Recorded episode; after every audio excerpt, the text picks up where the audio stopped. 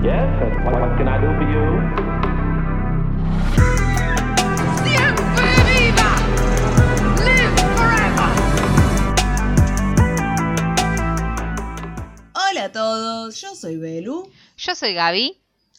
Bienvenidos a un nuevo capítulo de La Muerte nos sienta bien. Volvimos, volvimos, sí, sí, señor. Volvimos, ya volvimos, volvimos. Casi me muero un poco. Sí, señor, la muerte no me sentó tan bien. ¿Cómo andan? Vo- Volvimos después de dos semanas. La muerte. semana, ¿Cuánto, hace? Volví de la muerte. No, no estuve hecho nivel casi morir. Pero sí estuve muy enferma, me sentí muy mal. Me picó un mosquito y me cagó la vida Me por picó. 10 días. Me picó. Me picó, me picó el dengue y me arruinó 10 días la vida. Eh, usen protector solar, estaba por decir, no, no es. Usen protector solar, usen off. Yo ahora de- voy a todos lados con off. Y me voy al trabajo, que es donde para mí me picó. Porque Ah. estaba fatal. Ah, claro, sí, sí. Estoy segura que fue ahí o en el parque haciendo zumba, pero estoy como más creo que fue en el trabajo. Y voy y yo me voy de a todos lados con mi enchufe, con la tableta Ride. y llego y me pongo... Encima mi oficina es mínima. Bueno, vos la conocés, es re chiquita, Sí. o sea, no necesitas una cosa enorme para cubrirla. Y voy tipo, y llego y enchufo mi tableta Ride y prendo una espiral y me pongo off. Y es como, señora, no se le va a acercar un bicho a 40 cuadros ya, con la baranda que tengo cada vez que salgo de esa oficina ahora. Tendrías que ver la cámara como. Re que no iba a captar el mosquito, ¿no? Obvio. Pero la cámara como esa vez que apareció un ratoncito y se estaba yendo y justo entró un auto y se volvió a esconder. ¿te Que no era un ratoncito, era bruta rata. Bueno, ¿Qué ratoncito? El ratoncito tenía el tamaño de mi perra, boluda. Yo ese día cuando vi, la vi pasar a la rata, que decía para que una rata te salga de días, porque... mm, Yo dije, bueno, acá solo queda una cosa para hacer, encerrarme en mi auto y y morir. problema del que venga en el próximo turno. Pero era muy gracioso porque se estaba yendo tic, tic, tic, tic, tic. Y justo Sí, entró el auto y un auto y se asustó y hizo como "No". tiqui, tiqui, tiqui, tiqui, y volvió para atrás. No la vi nunca más esa rata. Gracias al cielo y la vida. Capaz se fue para otro lado. Capaz. No Eh, vimos para otro lado no, digo para, para el costado, para la casa esa donde... donde Sí, estuvo- seguro, se donde fue para fue el el- sí. Seguro. donde fue el macabro cumpleaños de 15. ¿te acuerdas? En, al lado de mi oficina hay un salón. Y una vez eh, estaban en una fiesta de 15, es un salón chiquito. Que es como una casona vieja. Y en medio de la fiesta empezaron a escuchar ¡Ayuda! Nosotros estábamos en la oficina esa noche porque había un evento en otro lado. ¡Ayuda! Y era que un viejo se había caído por la ventana y había quedado como atrapado en como el techo del patio del salón y se veían sus patitas así colgar. Ay, no. Igual no entiendo cómo Sí. cayó, pero hasta el día de hoy, pero... No estoy segura, sino creo que era el padre del dragón. Nosotros teníamos un dragón que se nos colgaba a nosotros de los techos porque el padre no lo dejaba entrar a la casa. Quería entrar por las ventanas. Y el padre también No se sé colgó. si no era, no sé si no era el padre. Pobre Tenía que dragón. preguntar, no recuerdo. Bueno, tampoco pobre, pobre dragón. ¿Sabes que mi vecina, mis vecinos de arriba, antes los vi, los anteriores, que eran Sí. unos viejos de mil años también, Sí. También Eh, quedan también colgándose. No, tenían dos hijas drogonas y no las dejaban entrar y les agarraban ataques y la mina. ¿Viste? ¿Vos nunca notaste que mi portero, mi timbre está flojo? no. Es porque la mina lo agarró y le hizo como. "¡Ah!". Qué miedo. Y lo rompió y los vecinos que vinieron después nos dijeron que las puertas había tipo cuchillazos y cosas así. No. Esa gente tenía un perro que tenía la lengua para afuera. Y el perro era como un chihuahua que siempre estaba así. Amo esos perritos que tienen como... "Eh". Siempre esa gente me daba un miedo. Y Vos sí. llegabas del colegio y la tenías a la vieja parada en, la, en el ascensor así. Tenía un olor a cebolla esa señora. Ay, qué asco. Pero bueno, si querés, después de esta hermosa Pero charla bueno, sobre sí. ventanas y colgados y Volvimos, y drogones. Volvimos, volví de la muerte. ¿Y ahora qué les vamos a traer entonces? Más muerte. Más muerte. Ajena. sí, hablaba desde el más allá. En realidad yo Cuando- estoy con una ouija. y- Cuando nos muramos vamos a tener que hacer tipo un episodio especial para ver que también nos sienta la muerte, efectivamente. Claro, desde el más allá. ¿Qué de pelotudeces digo? Empecemos de una vez, por favor. Dale, bueno, ponemos el ruidito. El ru- ingrese, ruidito.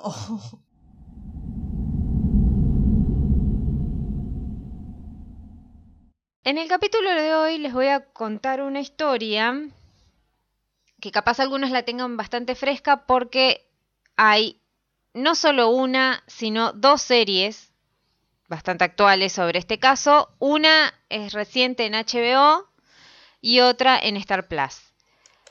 Eh, no vi ninguna, voy a decir la verdad. No, no me La HBO igual no salió todavía. Sí, ahí chequeé de nuevo. La de HBO todavía no salió, salió la de Star Plus.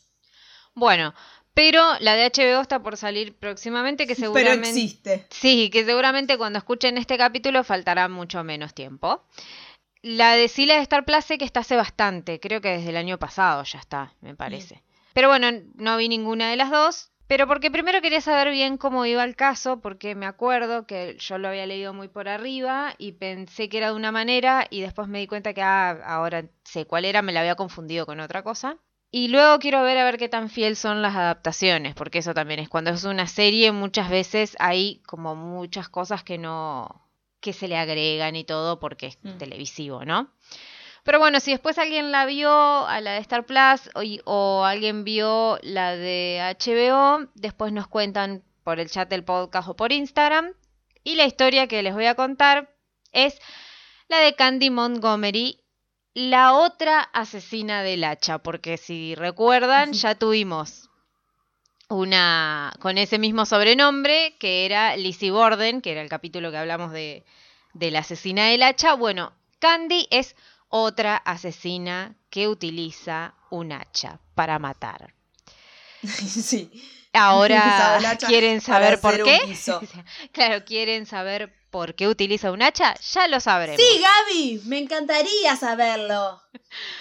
Les voy a pasar a contar que Candance, o Candy, como le decían, Lynn Wheeler, eh, que era el apellido que tenía de soltera, nació en Texas en y en algunos lugares dicen que nació en 1949, en otros que en 1951, pero bueno, como que no se sabe mucho tampoco de su infancia, esas cosas. Por ahí. Así que le dejamos por, e- nos va- por esa época. Y nos vamos a centrar en los años 60, que es cuando ella se casa, bastante joven, porque si, Mm. si la- la- seguimos las fechas, con Pat Go- Montgomery, de quien toma su apellido, y tienen dos hijos. Creo que tienen una hija y un hijo. Su marido era ingeniero electrónico y trabajaba para el ejército desarrollando sistemas de radar. Gracias a esto tenían como grandes ingresos económicos. Esa era gente de buen pasar. Candy no tenía trabajo, así que se quedaba en su casa todo el día y cuidaba a sus hijos, limpiaba la casa, bla, bla, bla. Y en aquella época era lo que se llamaba una verdadera ama de casa. Porque Usaba, pasa. usaba vestidos ceñidos en la cintura. Eh, y y- permanentemente tenía un delantal. Eso te iba a decir, un delantal y estiletos color negro, sí. Obvio, porque así hay que esperar al hombre de la casa. marido. Y, co- y con los bucles hechos perfectamente con el Yo estoy, culero. eh, poni- yo ya aprendí la buclera acá en mi casa. eh, me tengo que bañar, secar el pelo, ponerme, hacerme los bucles y no tengo estiletos, pero bueno, voy a caminar eh, puntas de pie. eh, te va a dejar, Sergio, entonces te vas a tener. Va a llegar a casa y decir, "Mm, no hay estiletos, me voy, dame Me mis voy". maletas.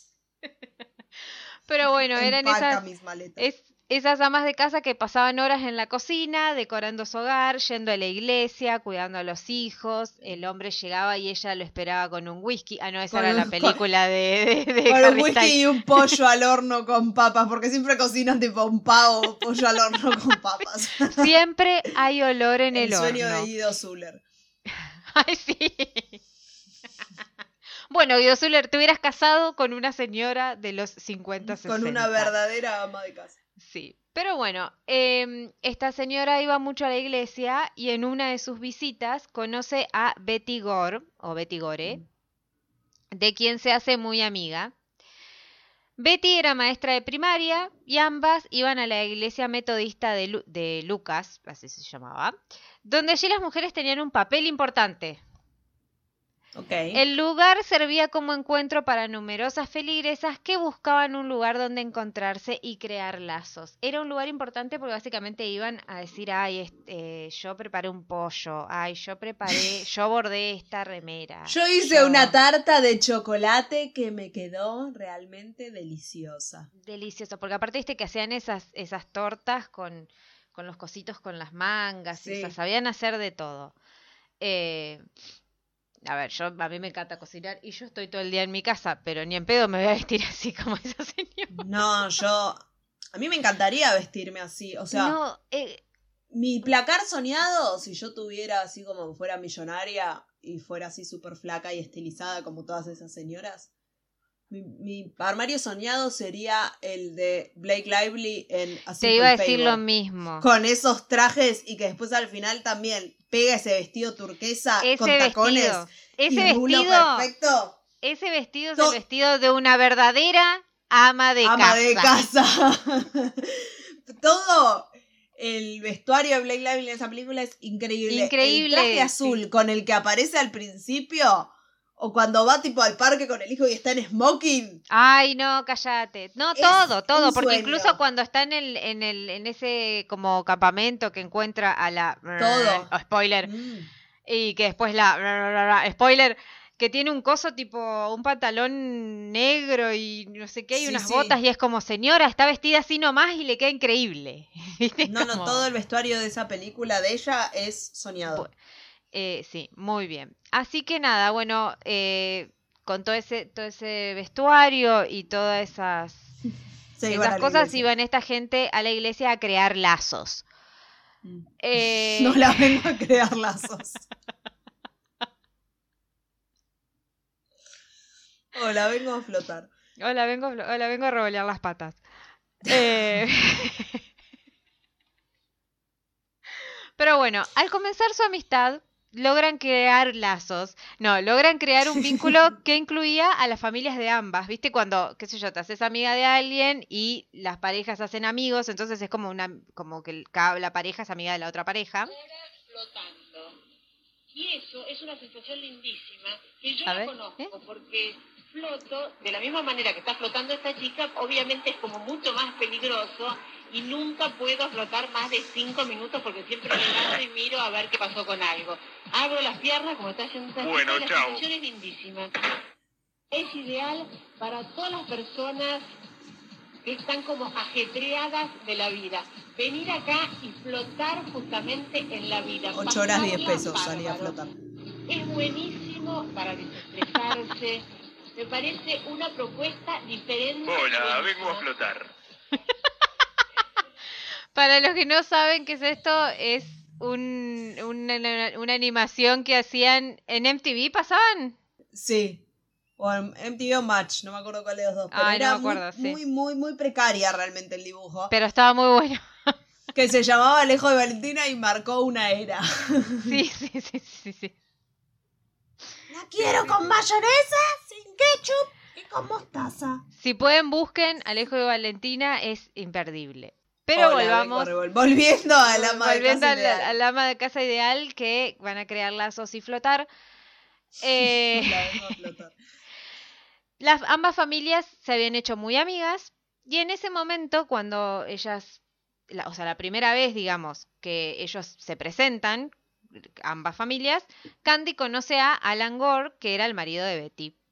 Mm. Y se dice que algo cambió en Candy, porque se dio cuenta que se sentía aburrida como una verdadera ama de casa, que la rutina que ella tenía se dio cuenta que era siempre la misma en esa casa, entonces nada, dijo, oh, ¿qué me está pasando? A, fin- A fines de 1978, mientras estaban en un partido de vóley, obviamente organizado por la iglesia, como si fuera una película, Candy y Alan se chocan accidentalmente cuando quieren atrapar la pelota. Aquel golpe accidental les hizo ver como una atracción sexual que había entre ellos dos. Como que se miraron y dijeron, "Mm, vengo Se a flotar". miraron y hicieron No. chihuahua, chihuahua, sonó de fondo. Es una idiota. y desde ese Empezaron momento, a coquetear con, moviendo el hombro. como los Sims. Sims. Así hablan los Sims. Porque viste que cuando había el corazoncito hacían como cling y unos más. Y ahí seguías hasta que decía besar. Sí, Y ahí besaban lo suficiente y después querían tener un bebé. No, no era esa música, Sí, sí. pero bueno, era algo parecido. Si- Si se besaban, se besaban, se besaban, eventualmente quieres tener un bebé. Bueno, tuviste el bebé y ya me aburrió el bebé, lo quiero que se vaya. Igual esa ahí era como que ellos se besaban y aparecía como que, se, como que había un humito Sí. y aparecía el Y bebé. se, y se pixelaban también, Pero- también cuando hacían la chanchada. Pero, por ejemplo, en el Sims 4 ya se tiran a la cama directamente y la cama se mueve, se mueve, se mueve y cuando termina hacen ¡plá! y salen unos pétalos de rosas y corazones.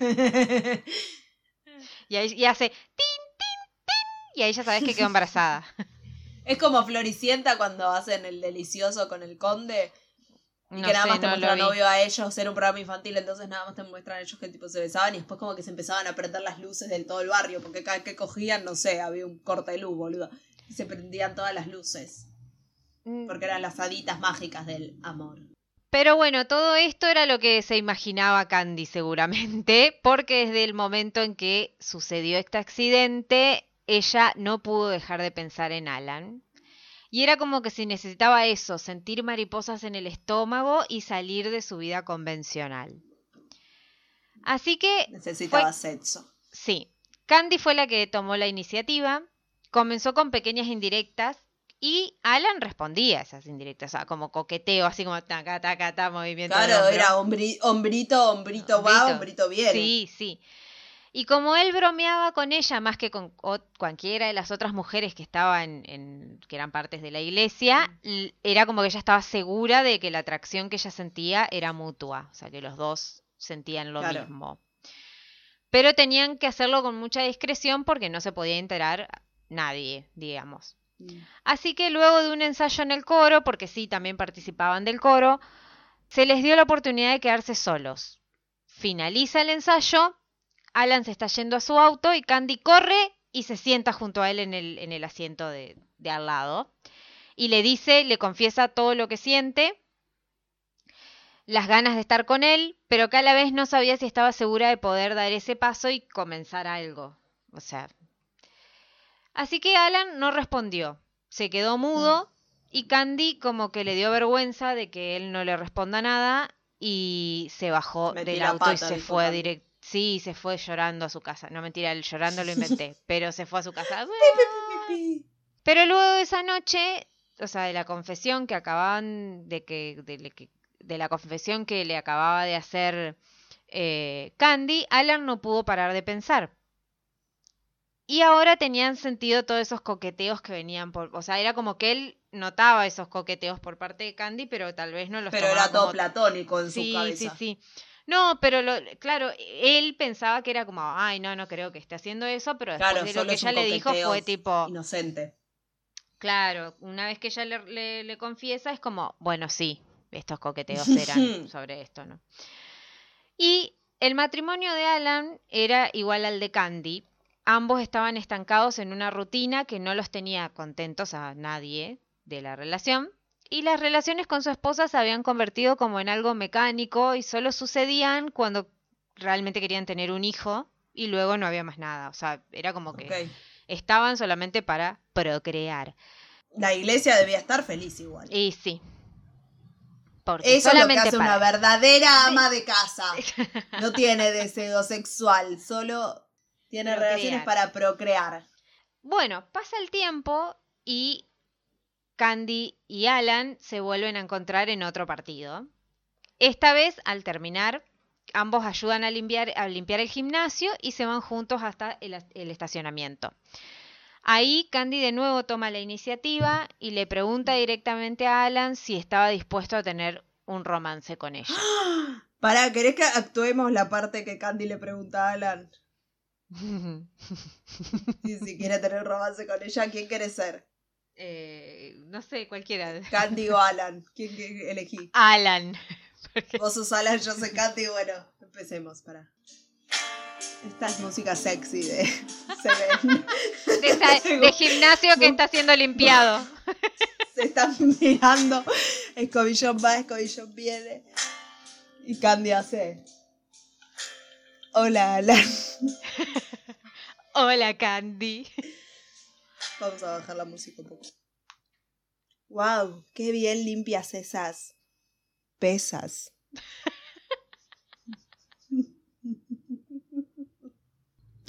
Alan no respondía. No, Alan no decía nada. Alan, si te invito a una copa y me acerco a tu boca, si te robo un besito. ¿Qué estás, qué estás cantando? Te estoy citando propuesta indecente de Romeo Santos. Si te robo un besito a ver si... No me acuerdo qué decía, para. ¿Te enojas conmigo? ¿Qué dirías si esta noche te seduzco en tu coche? Que se empañen los vidrios y la regla es que goces, Alan. Alan para ese, ese momento tenía muchas dudas. Una podonga. Sí, tenía muchas dudas porque su mujer acababa de quedar embarazada. No, habían cogido para procrear. Claro, y no quería serle infiel. Por, bueno, hasta ese momento no le había sido infiel. Mm.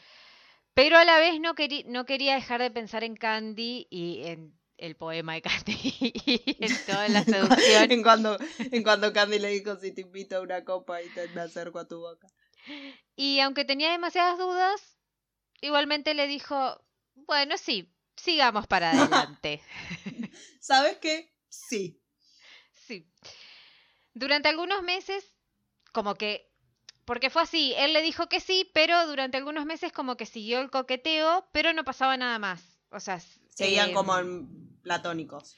Claro, se encontraban en el, en el coro o tenían llamadas por teléfono, pero todo era como tipo, ay, ay, ay, ay, ay, pero no pasaba nada. o sea. Y el des- nada más. Claro, claro. El deseo de comenzar una aventura extramatrimonial era cada vez más fuerte, pero para que nadie sospechara, decidieron armar como una especie de reglas. Entonces. Candy hizo una lista de cosas que tenían que pasar para que ellos pudieran estar juntos. Chicos, qué complicado ser infiel en esta época. Entonces, le hizo la lista que decía lo siguiente. La historia de ambos terminaría si alguno se enamoraba del otro. O sea, no podía haber amor entre ellos. Ok, solo, Solo, de- debía ser un affair. nada. Debían terminar si los, los encuentros suponían, o sea, ellos tenían que terminar la relación si estos encuentros ponían en riesgo a la familia. O sea, que Igual Candy, ya que existan, va- ya es poner en riesgo a la familia, porque ahí corres a riesgo de que tu pareja se entere y te deje. Claro, bueno, pero la, la idea era eso, que si se enteraban o alguna cosa así, bueno, se terminaba Claro. todo. Pero bueno. Eh, solo se podían ver de lunes a viernes mientras sus parejas estuvieran en sus respectivos trabajos. Siempre debía ser en un hotel a la hora del almuerzo. Iban a compartir los gastos de, los que su- de lo que sucediera en esos encuentros, Qué o sea, las cosas. rei- reina Sí. de la igualdad. Y, a la, y la última, pero no menos importante, era que si uno de los dos quería terminar esta relación, el otro no tenía que pedir ninguna explicación. Simplemente era, Ok. listo, ya está, se, Se terminó. terminó. Bárbaro. Así que nada, ambos aceptaron, firmaron con sangre, no mentira, aceptaron Pacto. Sí. Y después de muchos meses comienzan a salir. Un 12 de diciembre del 78 fue su primera cita íntima. Mm. Lo hicieron en el motel Continen- en el motel Continental Inn en Central Expressway. No sé si estoy diciendo bien, pero me bien. Fue ella quien se registró en la habitación 213 y llevó comida para el almuerzo. Acordémonos Vamos. que siempre era al mediodía, ¿no?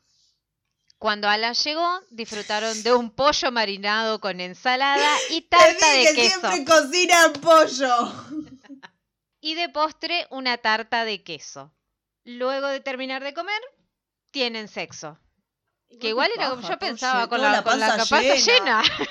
Qué, qué, qué todo. bajón. Bueno, pero tal vez habían tirado una siesta, ¿viste? No sabemos. Pero era una paja, boludo, este affair. Era supuestamente solo un affair y era que si vamos a comer un pollo al horno negro. Nos vamos a dormir una siesta y después si nos bajó el pollo, Y o sea, bueno, pero cinco horas. para ellos du- y durante meses fue el mismo ritual. Ambos estaban ansiosos de verse, iban a un ya iba con un pollo toda la semana. comían, tenían sexo y luego taza a taza cada uno a su casa. Pero una de las reglas se rompió. ¿Cuál, ¿Cuál? era esa regla? La primera. Se enamoraron. Sí. Lo que era solo una atracción sexual terminó transformándose en una relación romántica. Y sí, porque básicamente, bueno, esto igual lo digo después, pero no importa. Esto es lo que iba provocando que, que no haya tanta tranquilidad entre las familias, porque había como, acordate que ellos eran amigos, eran una familia amiga, entonces teni- se encontraban bastante seguido, entonces era como medio raro encontrarse junto con, con la familia, sobre Mm. todo si ya había algo más. Obvio. A mediados de 1979, la esposa de Alan da a luz a la hija que, que estaba esperando, como ya dijimos. Y es ahí donde Candy se pone celosa y comienza a mostrarse posesiva. Uy, Candy, qué pesada. Sí. Le exi- Sobre todo porque ella había hecho las reglas, o sea. Sí, mal. pero bueno. Ya está, negra. Andá, comé, coge y andate a tu casa, no jodas.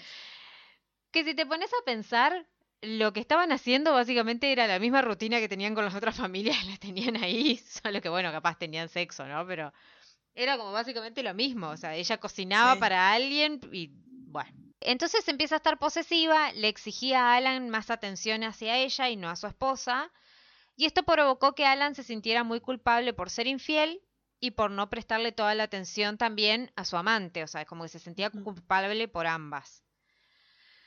Al nacer su hija, Alan y Betty comienzan a ir a un consejero matrimonial, de también de la iglesia, para intentar resolver sus problemas porque el matrimonio no estaba yendo bien.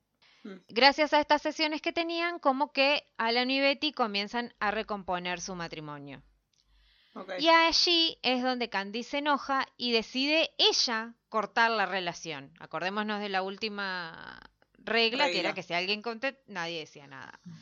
Porque también en ese momento el marido de Candy comenzaba a sospechar del romance. Entonces Candy, ¿qué hace? Le cuenta a su marido lo que había pasado y el marido decide perdonarla. Mm. Pero Candy no le quedó otra que fingir que bueno, que el matrimonio estaba feliz y qué sé yo, pero ella seguía pensando en Alan. Sí. Después de todo eso, Candy no pudo tratar igual a Betty, se comienza como, o sea, empieza como a distanciarse de ella, pero la hija mayor eh, de Candy era muy amiga de, de una hija de Betty, por lo que siempre es como que estaban en contacto. Entonces, casi un año después, en el mes de junio aproximadamente, Alan se va de viaje y Betty se queda en su casa. Alisa, que era la hija de Betty, pasa la noche en casa de Candy, porque bueno, eran amigas, y las nenas al otro día es como que querían pasar todo el día en la pileta. Entonces Candy le dice a Betty que si podía pasar a buscar el traje de baño de la niña para que las nenas se pongan y, y vayan a la pileta. Y Betty trató de decirle que bueno, que no era un buen momento porque estaba sola con su bebé, que estaba muy ocupada, pero Candy no le hizo caso y se fue hasta la casa de Betty. No sé bien cuánto, qué distancia tenían, no sé si vivían muy lejos una de la otra. Candy, ponele una malla de tu hija y listo, ya fue. Candy fue igual a la casa Mm. de su amiga, llega bastante tranquila, pero la otra, o sea, Betty, la estaba esperando para darle un sermón, porque ella ya sabía que algo pasaba entre Alan y Candy. ¡Maldita! ¡Te estás acostando con mi marido! Le dijo. Y entonces Betty la llamó traidora y Candy lo que hizo fue intentar disculparse, o sea, no le, no le negó lo que pasaba Mm. con Alan, pero le intenta calmar. Pero nada, dice que Betty entró en cólera, la empujó y al empujarse, al empujarla como que la tiró hacia el lavadero. Luego dice que corrió en busca de algo que se encontraba cerca de la puerta, que lo toma era un hacha y fue hacia Candy. O sea, como que Betty agarra el hacha y va directo hacia, hacia su amiga, ¿no? Y esto es, lo que, esto es lo que Candy cuenta. Así que realmente no sabemos cómo empezó el forcejeo con el hacha. Pero bueno, había un hacha y dos personas.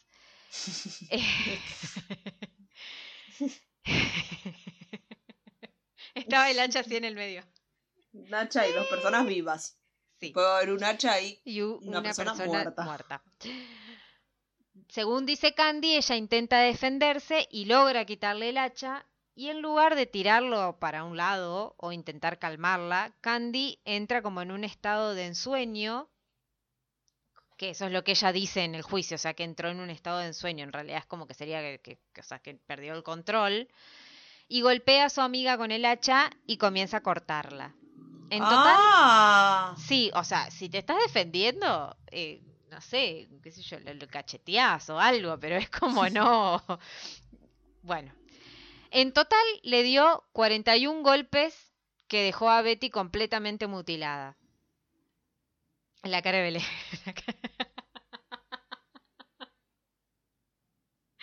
espanto. Una vez que terminó, trató de limpiar un poco la escena del crimen, se metió a la ducha de, de esa casa con todo y ropa. Me, me dio mucha risa eso de la casa con todo y ropa. En vez de decir se metió con la ropa puesta. Claro. Y se fue a su casa así como si nada, con la ropa toda mojada y las manos y los pies llenos de hematomas, porque acordémonos que habían estado forcejeando, supuestamente.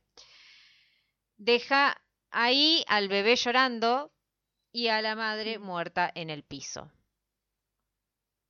Cuando se volvió a su casa, ella lo único que pensaba era que nadie tenía que saber que ella había sido la responsable y bueno, nadie lo iba a saber.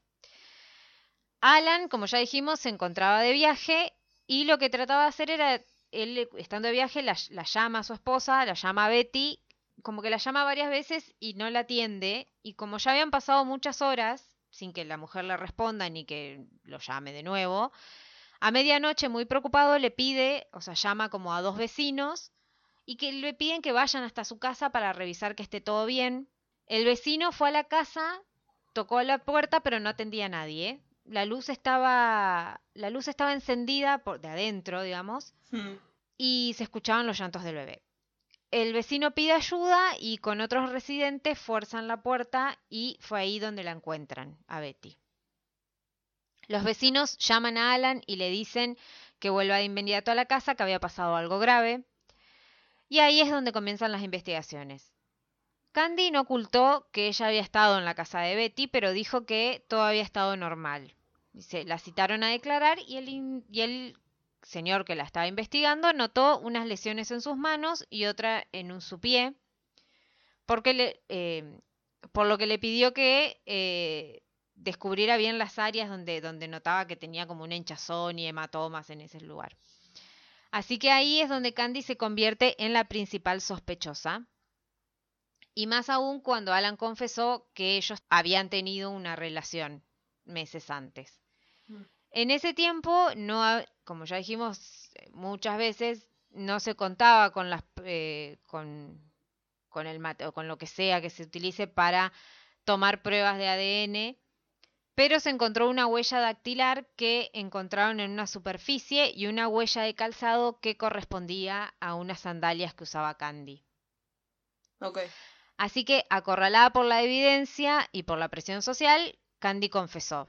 Pero dijo que no se acordaba bien de qué era lo que había pasado, solo que en un momento Betty la mandó a callar, o sea, como que le dijo, callate, y que eso desenca- desencadenó como una furia muy grande y que entonces le dio 41 hachazos, de los cuales 28 fueron en el cuello y en la cara. Oh, Igualmente, el video Sí. ese de policías en acciones. El del viejo que dice, no, eh, me tocó el timbre y por la ventana me pidió un vaso de agua. Agua a la una de la mañana. Agarré el arma y le disparé. y le pegué dos tiros. Y le pegué dos, te agarré el arma y le pegué dos tiros. Dice. Claro, acá es como no me hagas callar porque hachazo. No, mi- mi- mira, un poco lo entiendo Candy, para que. Detesto que me manden a callar. Eh, pero bueno, igualmente el juez la dejó en libertad condicional bajo fianza hasta que se celebre el juicio. Y como que toda la, la comunidad de la iglesia se volcó, se volcó en su defensa, porque acordémonos que esta señora era la perfecta ama de casa. Mm.